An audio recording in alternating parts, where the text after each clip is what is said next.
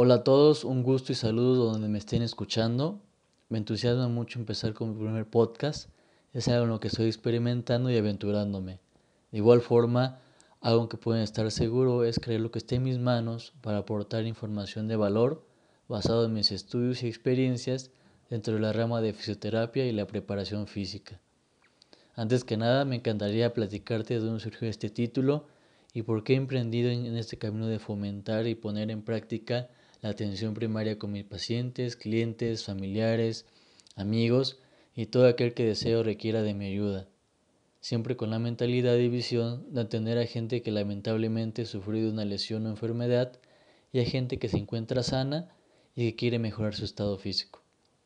Actualmente, en los últimos años vemos en las diferentes redes sociales y YouTube a más personas de la tercera edad con físicos que parecen de 40 o de menor edad pero ¿cómo lo hacen? ¿Se puede de manera natural? Articularmente es conveniente tener un sistema musculoesquelético con esas características. En unos minutos te daré respuesta a estas preguntas, pero me gustaría entrar en reflexión. ¿Cuántas veces no te ha tocado vivir y observar la deficiencia física de algún abuelo, tío o familiar? En muchas ocasiones llegan a una limitación física por alguna lesión en la juventud que tuvieron, alguna caída, enfermedades. Existen muchos factores que orillan a nuestros adultos mayores a tener su última década de vida en casa. Sus actividades que realizaban disminuyen en gran medida, por consiguiente salen menos, socializan en menor medida, su vida se va transformando en rutinas básicas que en muchas ocasiones es ver la televisión, escuchar música y la radio. Esto a su vez altera las dinámicas familiares debido a que cada vez la persona de la tercera edad necesita de mayor asistencia por parte de sus familiares. Esto que te acabo de mencionar no está mal, al contrario, es muy valiosa la ayuda. A lo que voy es que existe la posibilidad de revertir esta situación, es decir, en un futuro cuando a cada uno de nosotros nos toque tener la misma edad que nuestros abuelos, tíos o papás, pues vivamos una vida sin tantas limitaciones físicas.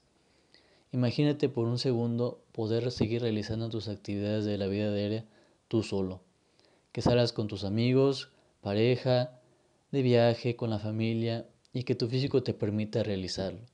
Que no sufras de una enfermedad en la que tengas que hacer visitas a la farmacia dos o tres veces cada vez por los fármacos.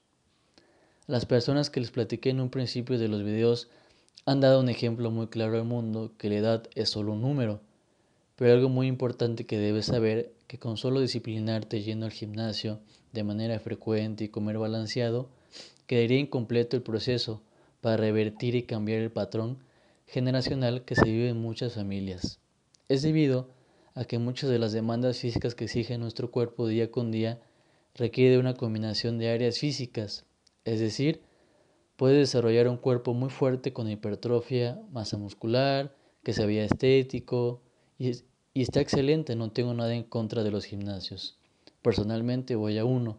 Sin embargo, el mensaje que te quiero transmitir es que tu cerebro se acostumbrará a un determinado movimiento y actividad y el día que requieras una actividad diferente como subir una apuesta, correr o nadar, por poner un ejemplo, tu sistema musculoesquelético no estará listo y te impedirá realizar la actividad de manera óptima, incluso con cierto riesgo de lesión. Es vital no olvidar la funcionalidad de nuestro cuerpo para poder revertir los patrones de nuestros familiares, disminuir el alto porcentaje de lesiones y alcanzar una tercera edad exitosa, físicamente hablando. Empieza por incluir en tu rutina de ejercicios el área de movilidad dinámica, de coordinación, ejercicios de propiocepción, resistencia, fuerza, control motor, equilibrio, el objetivo es explorar todas las posibilidades y mandarle retos a tu sistema nervioso, evitando que se acostumbre a un determinado estímulo. Hago un paréntesis, esto no quiere decir que en una sola sesión se necesite aplicar todas las áreas físicas que te mencioné, porque al final no potencializaríamos nada. Es necesario tener una estructura y guía con el objetivo de crear un entrenamiento más inteligente y viable. Otro aspecto importante a tener en cuenta es que si te encuentras en los 30, 20 o de menor edad, vayas poniendo en práctica, no esperes o sientas que no es necesario. Mientras más interiorices esto y lo implementes, disminuirás en gran medida el porcentaje de padecer en un futuro alguna lesión o enfermedad. Aparte de desarrollar tu entrenamiento con nuevas herramientas, es vital conocer que conforme vayas creciendo y pases los 30, te irá siendo más difícil metabolizar los diferentes nutrientes. También será necesario mantener un consumo adecuado de alimentos ricos en proteína. Un estudio del 2018 que se hizo el seguimiento de más de 2.900 de adultos mayores durante 23 años, los investigadores encontraron que aquellos que consumían la mayor cantidad de proteínas tienen un 30% menos de probabilidad de tener una discapacidad funcional que aquellos que comían menos cantidad.